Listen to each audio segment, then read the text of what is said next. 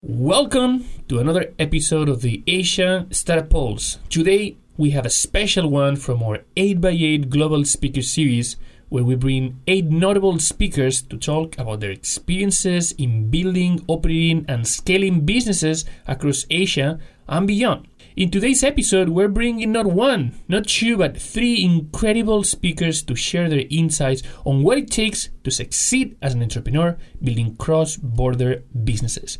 Our first speaker today is Rima. Rima is a former VC turned independent tech analyst with her experience spanning from seed stage to the pre IPO investment spread between US and China. She's well versed with the startup ecosystem in the US and China, having previously worked at 500 startups as an investment partner. In today's talk, she offers some invaluable insights for startups going across borders and brings light to potential pitfalls that startups must avoid at all costs. Our next speaker is Kal Patel. Kal is a seasoned investor and the resident advisor at Oxford Foundry and has led the expansion of Best Buy in Asia in the past. He brings with him a plethora of experience working with and investing in startups from all around the world. Even startups that have the most groundbreaking technology oftentimes fail to generate interest from investors. And in this talk, he shares insights to how early stage startups can become more investable. Last but not least, we have Nishapat Ark from Open Space Ventures. She works extensively with Open Space Ventures Thailand based startups as well as startups looking to expand into Thailand. In her talk, she shares insights as to how startups can better leverage the investors, an art that every startup's founder must perfect.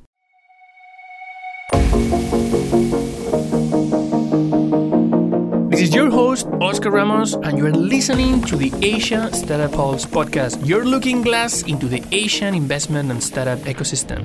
Hosted by the Global Venture Capital Fund, SOSV, and its cross border accelerators, China Accelerator, and MOX. Don't forget to like, share, and subscribe to us on your favorite podcast platform. Hi everyone, my name is Rui Ma and I'm a former VC, now turned independent tech analyst, and I'm really excited to be here today to talk to you about going abroad. Uh, this is my second 8x8. My first 8x8 was on failure. That was quite a heavy topic, and I'm really happy that I'm talking about something much lighter. Uh, my experiences in both US and China tech, actually focusing on cross border. So I hope that some of my advice for you is going to be really uh, really relevant and help you reduce your frustrations as you go on this very important journey of expanding beyond uh, China. So here we go. My first advice that I always give to everyone is to give a lot of background and context. So that's because I find that most people under explain rather than over explain the significance of what they're doing, especially when you cross geography and ecosystem borders, what you'll find is that, you know, a lot of things people don't really understand and they're too embarrassed to tell you. So if you have something significant or important, don't assume the other side understands explicitly tell them why you're telling them this. Uh, a great example is, for example, a lot of people here have heard of the company Alibaba. Maybe your uh, company management came out of Alibaba. However, just because someone here has heard of Alibaba doesn't mean they know what Alibaba is well known for, right? It doesn't mean they understand the significance of like, oh, my founding team was in charge of XYZ initiative at Alibaba. You're going to have to explain to them why that was important. So over explain rather than under explain and really hone in on your strengths. Don't assume people know what you're talking about. Next, learn to earn your media mentions early. I'm going to be a little biased here because I also have a podcast, so I'm somewhat of a media content creator. And um, lots of people come to me when their companies are quite mature and they ask me, like, Ray, how do I get some mainstream media to talk about my company? How do I get my story told? And a lot of the times, my reaction is like, why weren't you doing this earlier? It's 2021. We're building in public now. How can you be waiting until your company is really late stage to start telling your story? So, if you have any intention ever of going abroad, you should start thinking about do you have a strategy for earning media, especially media abroad, to talk about you? Especially here in the West, there is much less efficiency when you go with sponsored content or paid media really, really, really try to build those relationships early, understand the publications and writers who might be covering you. Uh, and get to know them early. You'd be surprised how interested they are in uh, getting to know startup stories, especially stories from China. Uh, you just need to go find them early. Don't go to them at the very last minute and say, "I have a major product announcement. Cover me tomorrow." That that's not nice. That's that's that's just not a nice thing to do here is a great advice from actually this is from one of my friends named kevin. Uh, he runs interconnected blog and uh, which is a great bilingual resource by the way for those of you interested in going abroad in open source but he was actually the international gm of a chinese unicorn. And this is very specific to enterprise companies. And it's something I think a lot of Chinese enterprise companies don't realize. And that is there are highly influential industry analysts, let's call it from Gartner, Forrester, etc., other publications, whose reports really influence large enterprises and their purchasing decisions. So if you want to be included in those reports, if you want those analysts to know your product and talk about you positively, you want to get to know them early. You want to get to know them as early as Series A or B, actually, so that by the time you're in Series C and you're ready to seriously sell into the US or Europe or wherever, uh, you already know these analysts and they can vouch for you and they can say, hey, I know this company. They're great. So you want to do that early. See? Trend. Early. Do it early. Another kind of tactical thing focus on design onboarding, UI, and usability. Really, the main word here I really want you to take away is is onboarding. So again, I'm not asking you to change your product entirely, right? Hopefully your product is has good product logic and business model that fits overseas and you don't have to change too much for product market fit. However, you'll find that even for the largest Chinese companies, let's think about Douyin and TikTok they had to change their onboarding for their overseas users, even though the core logic of the product really is quite similar, right? So don't underestimate how different user behaviors can be and just don't get killed on the onboarding side. There's of course also other design tweaks you can do, etc. But I find that if you're losing someone at the onboarding side, they're not even going to see the design tweaks you make for them, right? So make sure you localize that aspect. And by the way, it doesn't have to be very expensive or time consuming, but it is very, very important to do. The same story that works for China most likely won't abroad. Maybe not everything, but I wanted to sort of emphasize that it most likely won't. let me give you an example, right? So when you go talk to Chinese investors, employees, customers, etc., there there's this one uh, I noticed one uh, narrative that is very applauded, very much applauded, and that is, oh hey, we're using Chinese engineering talent and selling abroad that sounds like a great story, right? The investors are thinking, like, oh my gosh, taking advantage of the labor and wage differential. It's great.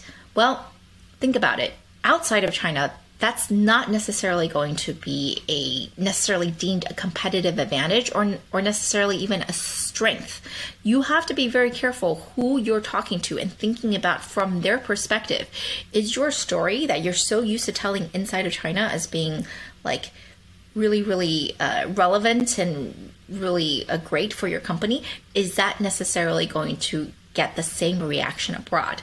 I guarantee you, a lot of the time, it's not. So try to place yourself in um, the listener's shoes. And if you don't know what the listener is thinking, then go find some other people who have a bicultural background and ask them, what is the best way to tell my story? Because a lot of the same narratives don't have the same punch and could in fact be detrimental or negative. Next. Yeah, 996. No. Um I think probably most of you are not going to make this mistake, but I wanted to emphasize it anyway. Uh, 996 is just not a great thing here in the West, uh, especially in Silicon Valley. People are going to want their weekends. You're going to find yourself not able to recruit. And to be honest, I don't think it's a good PR tactic, even if you're just talking about your uh, China offices. People are horrified at the overwork conditions, and um, it is just generally not a good thing to be doing.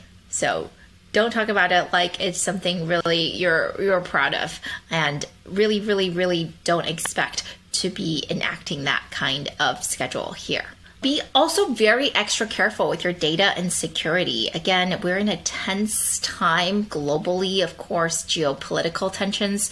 But even aside from that, I can tell you that it's been a few years going where you know users care about their data and governments are more and more cognizant of uh, tech companies and what everyone's collecting. So there is just regulatory pressure globally. And as of now i can confidently tell you that just because you're small you're not going to get away with saying like oh i'm a small company. I didn't have time to think about this. Nope. No matter what size you are please please please think twice. Think three times before you make any data decisions that are shortcuts because you really don't want to get in trouble for being careless with user data and security. Actually, act like you're an international company. I think this is rather self explanatory, but um, let me just give you an example. I visited the Silicon Valley offices of a large Chinese internet company. Um, maybe two years ago. And one of the things that we were talking about was how they were having trouble recruiting uh, local employees. Now, they had a large office and they had a lot of Chinese diaspora, but it wasn't very diverse. And I went to visit their offices, and immediately I was like, well, I can tell you why. In your office, you have people napping at their desks, you have Chinese snacks everywhere, you have slogans in your company slogans in your bathrooms. I mean, this office feels like it's run by uh, someone who just landed from Pudong, right? It does not feel very Silicon Valley. And again, I'm not saying this is the most important reason why they couldn't hire locally, but I think this is certainly one of the reasons. So act like you're an international company. Try to figure out what the local customs are here, what local employees will be comfortable with, because again, the same thing as the 996 issue, right? If you are here, then you want to be recruiting locally because otherwise, why be here? Just have everyone work remotely, right? So if you're going to bother with an office here and you're going to bother really trying to establish a serious presence, then make it easy for yourself to get local talent it's worth it. So there you go, guys. That's it. That's my presentation. I really want to thank you all for listening. And um, I just want to end with a super positive note, which is that I myself am really, really bullish on Chinese companies expanding abroad, startups like you. Uh, I think that this is the best of times, honestly. And I want to wish you all very good luck.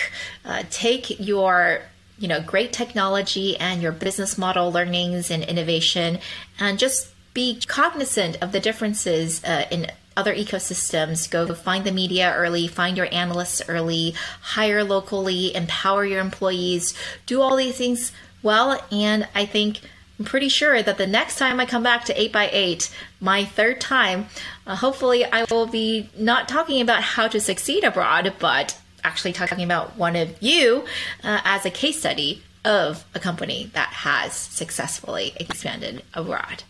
Thank you so much for having me and have a good rest of the day. Good morning, good afternoon, good evening. It is my absolute honor and pleasure to uh, talk to you via this uh, medium and also on Clubhouse. I am in Oxford right now. I have been fascinated by the conversation so far and absolutely inspired by the ventures that have presented. It is my honor to be a mentor to this network, and I look forward to uh, sharing some insights. I've had the pleasure in my journey to work inside large companies.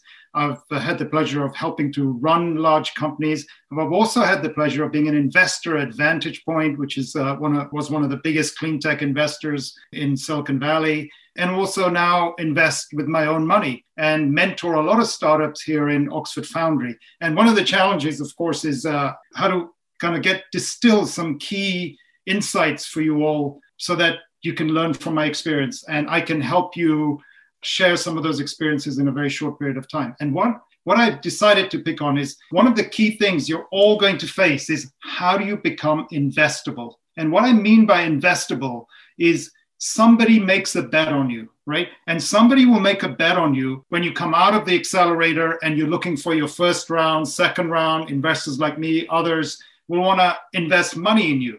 But on top of that, what people do when they invest in you, they're investing their time and they're investing their reputation.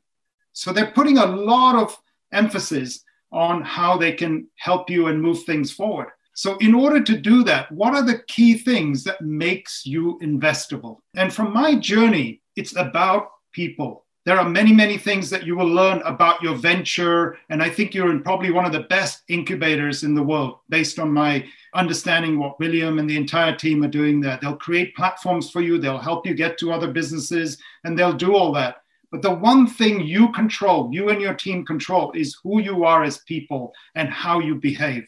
And I think the previous speaker mentioned some of those things. I'm going to emphasize some general points that I've seen. The most investable people, there are a few points. Number one, the most investable people create waves and movements. People follow them. Now, it's not necessarily one person or two people in the venture that's uh, necessarily doing that. The entire team becomes, with different skills that different people have, like they become a place where other people want to follow you. So, and they engage other people. So it's very clear when I'm looking to invest my time with somebody, I'm asking myself, and many people are asking themselves, whether you're working with a large company or you're entrepreneur and you'll be working with large companies as you do partnerships because one of your partners might be a large company or an executive in a large company. Why would they bet on you? Well they will bet on you because they are okay to put their reputation with you right? So what they'll be looking to is do other people follow these people are they a loner are they are they a venture that's just going to be on their own so number one you have followership and I don't mean social media followership. I mean respect and credibility from other people and how you behave with other people. And people will watch you do that.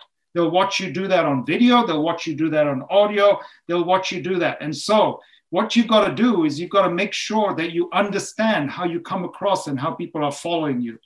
The second thing that people are looking for is how fast you learn. And how fast you learn, I can tell in one meeting I can tell in three interactions. So, for example, if I share or somebody shares with you an insight, very quickly you could process that information. I can say, oh, the biggest market in the world is this, XYZ, and I think your product will disrupt uh, uh, a startup that I know in the UK. And very quickly, you can tell how people respond to that. Firstly, they listen. They're not talking over you, they listen. And once they've listened, they ask you a question back. The, the entrepreneur the, will ask you a question back. And that question that they ask you back is going to be crucial for an investor to understand if that person is learning. And if that question is all about the selfishness of what that one person is trying to learn versus what generally they're trying to learn about the space on the venture, that tells an investor that this person is going to learn. And when they make a mistake, they will move forward and they will learn. The other thing that goes with that speed of learning is also humility. So the ability to say, you know what, I was wrong.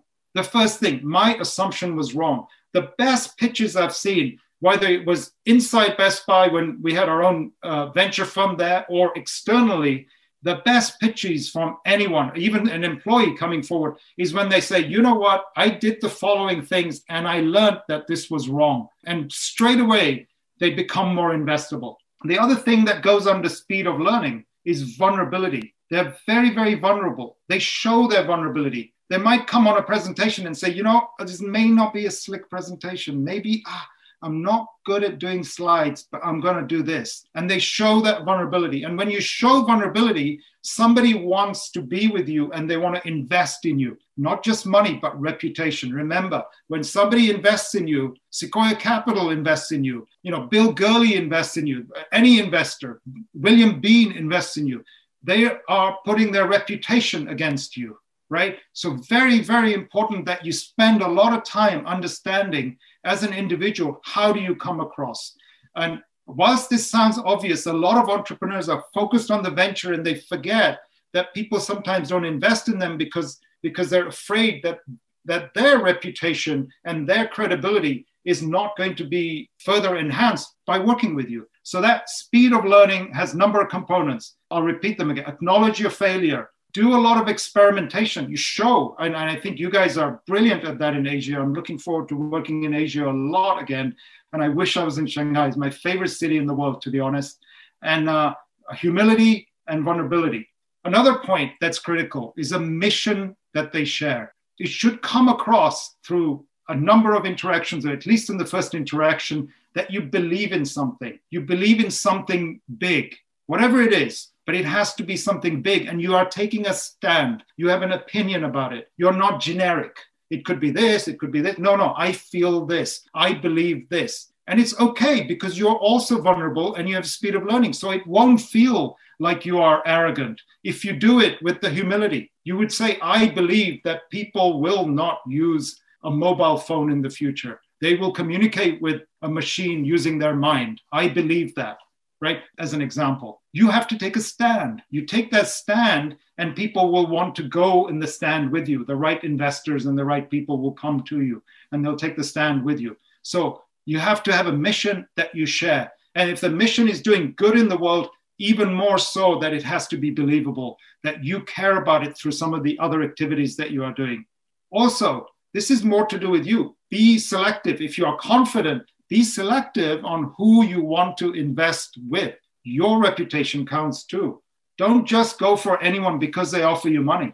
Money is not the only thing you need if you're thinking big and you're trying to move to the next level and you're going to be a unicorn. I'm sure that out of the group that is there, there'll be at least one unicorn coming out. I'm pretty sure based on what I've heard. So, in order to do that, make sure you decide who you invest in, right? Using the same principles. And the last thing I'd say that people bet on optimists. People don't bet on pessimists. I have never seen anyone truly bet on a pessimist, right? And so quite often, yeah, because you're looking at the world and you're looking at the challenges in the world and you're working all those things, you will be talking about those challenges. But in the end, you have to be an optimist. You have to be somebody that knows. The previous speaker also just said it's going to be good. US, UK, and China relationships are going to be good for entrepreneurs. You have to believe it. And if you believe it and you're an optimist, which I am, then people will invest in you and people want to work with you. So I'm going to repeat very quickly. This is about you as a person and your team as people. And you have to, number one, create people who are investable, create waves and movements. They create movements, right? People follow them. Lots of people follow them. And there's a movement or a wave. And, and you normally see that around people who are investable, right? Their speed of learning is really fast, right? And we know about China's speed, but it's fast. The speed is fast. They acknowledge failure. They experiment like crazy. They have a lot of humility. Ah, I'm, I made a mistake. I don't know how to do that, but I'm confident. They have vulnerability. They show vulnerability. They are human. They show about their family. They talk about stuff. They are not afraid to talk about things that other people might be able to attack them on. That's what vulnerability is because they are confident and they become investable. So, again, waves and movements, speed of learning, a mission that they share is the third point, a mission that they share, right? They take a stand and they're not generic. And the final thing is they have to be optimists right? They have to be optimists. So, my suggestion to you is have a wonderful evening this evening and be an optimist with everyone around you. Be positive and be optimist. And I think you will have a lot of interest. And what will make you, it'll make you investable, it'll make you credible, and totally, totally, totally, my advice be human. We hope you're enjoying the episode. And if you're an entrepreneur building a cross border business, feel free to contact us at chinaaccelerator.com or mobileonlyx.com. Hi, guys. It's great to be with you here. First of all, thanks to William and the whole China Accelerator team for inviting me to join my insight. Today, I'd like to speak about how you can leverage your investor. But first thing first, I like every entrepreneur to understand that your investor and you are in the same boat. We are the same team. Investors are not your bosses. So share with us your pains, your challenges and the problems that you are working on and then we will fix them together as a team. So what are the things that investor can support you? The first one of course connections. You know there are three ways that i'm thinking about here. The first one is business partnership right? Your investor will be able to connect you with um, a lot of partner for your business. This one, especially when you would like to expand offshore, right? Your investor who has the team on the ground will be able to give you sort of like the briefing of how, like, for example, I am here in Bangkok, based in Thailand. If any of my startup would like to expand to Thailand, I'll be able to give them the briefing of, you know, Thailand landscape, uh, the rules and regulation, the customers here, the preference here, right? So the next one is fundraising. Of course, your investor for this round will have connection for the investor for the next round. And because of that, for you to raise fund next round, you should work for your investor to come up with the list of the potential investor. And then last one, the connections that investor can help you is about the hiring. Because as an investor, we'll be speaking to hundreds or thousands of the startups. And you know, we will be able to tell you who are the talents that you might want them to work uh, with you, uh, with your startups. Next one that your investor can definitely help you is about fundraising preparation, right? As an investor, we will know what would the decent pitch deck look like right? So work with us come up with um, you know how your slides should look like. And then the next one especially when you are series b and above financial projection is one of the key things that you have to show it to your potential investor for the next round as well. And your existing investor should be able to poke holes should be able to help you come up with the sound financial projection and uh, lastly, for fundraising preparation, which is quite important as well, is about you have to be able to articulate your vision very well, right? So this one, practice, practice, practice with your existing investor, and then uh, don't forget to practice the Q and A with them as well. Next, let me come back to hiring a bit because uh, I feel that this is one of the support that you should use your investor. I already touched the first one, which is supply of candidates. The next two things that I like to bring to your attention is that you can ask for the support from your investor to help you in to view the candidates, especially the one that you will get them to join your C-suite, right? Because again, investor have met so many talents should be able to ask the right question to help you figure out who is the right guy for you. And then lastly, which is quite important as well, your investor will be able to help you convince the candidates because especially if you are in C stage or uh, Series A, right? You will not have a lot of cash lying around. You might not have a lot of growth yet, and you might not already well known in the market, right? So, in order to attract the strong candidate to join your company, it might not be enough for you to tell them to convince them use your investor right? Your investor will be able to tell the candidates, hey, out of 50 startups in this sector that I talk to, why I believe in this startup, right? And then hopefully um, uh, that candidates that your investor help convince will join your, your startup. Next, this one will be about the uh, fund specific expertise. You know, I put tech, ESG, and AI and ML here because it's some of the expertise that my fund have. We have expert in house. So, for example, with AI and ML, when you would like to build a team, as a founder, you might not know what are the right questions to ask the candidates, what are the tests for them to do, right? So, the expertise in your uh, investor fund could help you on this front. And you know esg as well. Esg become a big new thing that you probably want to have esg practice in your startup and you don't know where you should start. You know the expert in your vc could help you lay out what are the metrics that you should go after what are the metrics that you should measure and last word from me form your investor bench wisely. Don't just look at the money as the first thing first, right? Because uh, this is the marriage. So, you know, just like any marriage, money is not the most important thing. It's about compatibility, understanding, and have the same belief and share the vision, right? And then with the support as well. So when you pick your investor, pick based on the support that each of them can give it to you so that you will form your adventure team. So, lastly, from me, if you would like to get in touch with me, Open Space, we are an investor that based in Singapore. We invest in Series A and B startups. You know, this is my email address. If you would like to get in touch with me, just drop me a line. Thank you so much.